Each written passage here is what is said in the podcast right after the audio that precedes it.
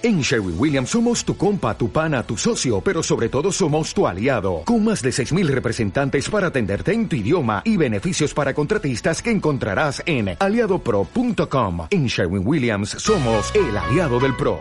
Adquirir el hábito de la lectura no es sencillo. Es por ello que muchas personas terminan dejándolo a un lado.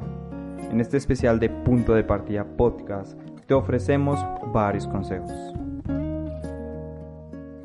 Hey, ¿qué tal? Otro episodio aquí en este especial de Punto de Partida Podcast. Estoy muy feliz de traer esta sexta cápsula. Eh, hemos tratado de ser muy constantes con ello, pues para que las personas vayan adquiriendo ese hábito de la lectura y bueno, lo puedan aplicar a su día a día. El consejo de hoy es sé constante con tus lecturas. ¿Y por qué digo esto? La constancia es el secreto para muchas de las actividades que las personas eh, normalmente consideran muy complejas.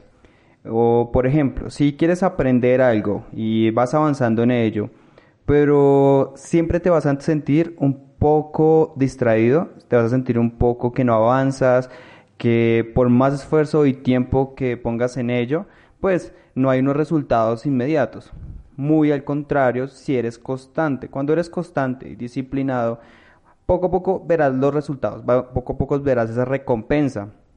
Les comento, a mí me costaba mucho poder concentrarme al momento de leer, me distraía muy sencillo. Bueno, además que mi familia tampoco es que ayudara tanto, digamos que todos tenemos un círculo de amistades, un círculo familiar que a veces pues no coopera, siempre te están interrumpiendo cosas de ese tipo. Pero ya con el tiempo se hizo más fácil y fui más como más consciente de cuáles serían los métodos para seguir leyendo, para adquirir el hábito de lectura, y uno de estos fue la constancia. Eh, leer cada día, eh, también para cumplir un, número de metas. Por ejemplo, otro vamos, tienes un texto de alrededor de 300 páginas, 350, que es como el promedio de las novelas. Si te pones la meta de leer 50 páginas al día, durante 6 días vas a terminar ese texto. Pero dices, no tengo el tiempo para hacerlo, entonces vas a leer 30 páginas. De esta forma, cuando te des cuenta a, finalizar la semana, ya estás pronto a terminar la novela sin un gran esfuerzo o inclusive eh, has decidido que puedes invertirle más tiempo porque tu nivel de concentración y tu capacidad mental y cognitiva, también debemos pensar que las personas también tienen que invertir más tiempo en otras actividades o responsabilidades y esto les quita energía, pues se dan cuenta que pueden no sé, estar leyendo durante 45, una hora, dos horas, tres horas constantemente, sin sentir el cansancio mental, sin sentir que están perdiendo una, como la orientación de lo que están leyendo. Y aún más importante, que están avanzando sus lecturas, al punto que pueden leer un texto que estaba pensado durante los próximos seis días en solo tres días, en dos días inclusive. Hay personas que tienen la capacidad, eh, aún no la tengo, debo aceptarlo, que pueden leer durante 5 o 6 horas seguidas. Pueden sentarse y, terminar una novela. Eso es impresionante y mi respeto, la verdad. Aún me cuesta mucho. Em, también, digamos que por otras cuestiones hay un desgaste mental y cognitivo muy alto, entonces pues no tengo las capacidades aún para poder hacerlo, pero claramente hay que trabajar en ello. Inclusive grabando este, este programa de la cápsula me pone a pensar que también debo como ser más responsable. Eh, frente a fortalecer ciertas herramientas para poder avanzar en mis lecturas. Hay factores también que afectan bastante y que me dicen que debe ser constante sí o sí.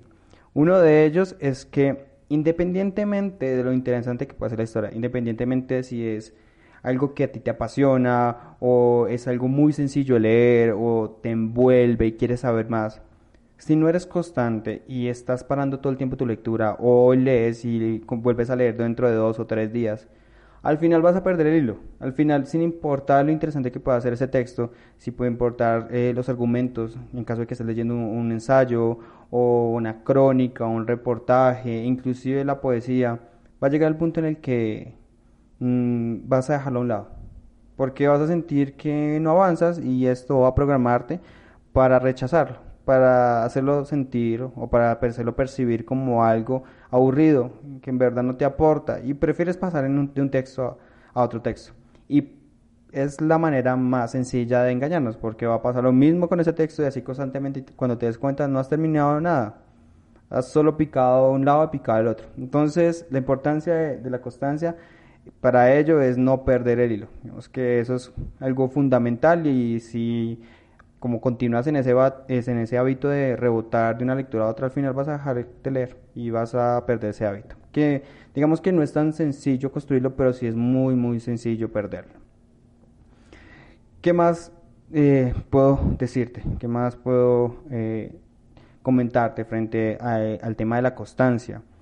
Em, bueno, digamos que yo ahorita estoy leyendo alrededor de dos, tres textos y un gran problema que yo he visto a veces es que cuando no somos constantes con la lectura, eh, tendemos a ampliar el plazo demasiado. Entonces, si yo decía que iba a leer este texto en 3 o 4 días y si no he constante llega hasta los 10 días, hasta los 12 días. Y esto me ha pasado mucho inclusive con el tema del podcast de punto de partida cuando voy a hacer la reseña de análisis.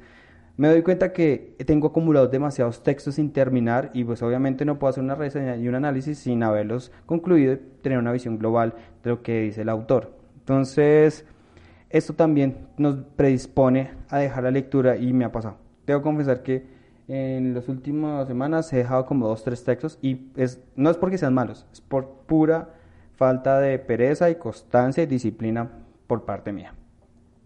Así que bueno, ese es el consejo de hoy de, de este especial de Punto de Partida Podcast. Antes de irnos, queremos invitarlos a que nos sigan en nuestras redes sociales. A mí me encuentran en Instagram como Cristian Jiménez-WL. El del podcast es punto de partida punto podcast. También están nuestros perfiles en Facebook y no olviden suscribirse al canal de YouTube. Recuerden que estas cápsulas también tendrán una versión en video durante las próximas semanas. Espero les haya gustado y nos vemos en una siguiente ocasión.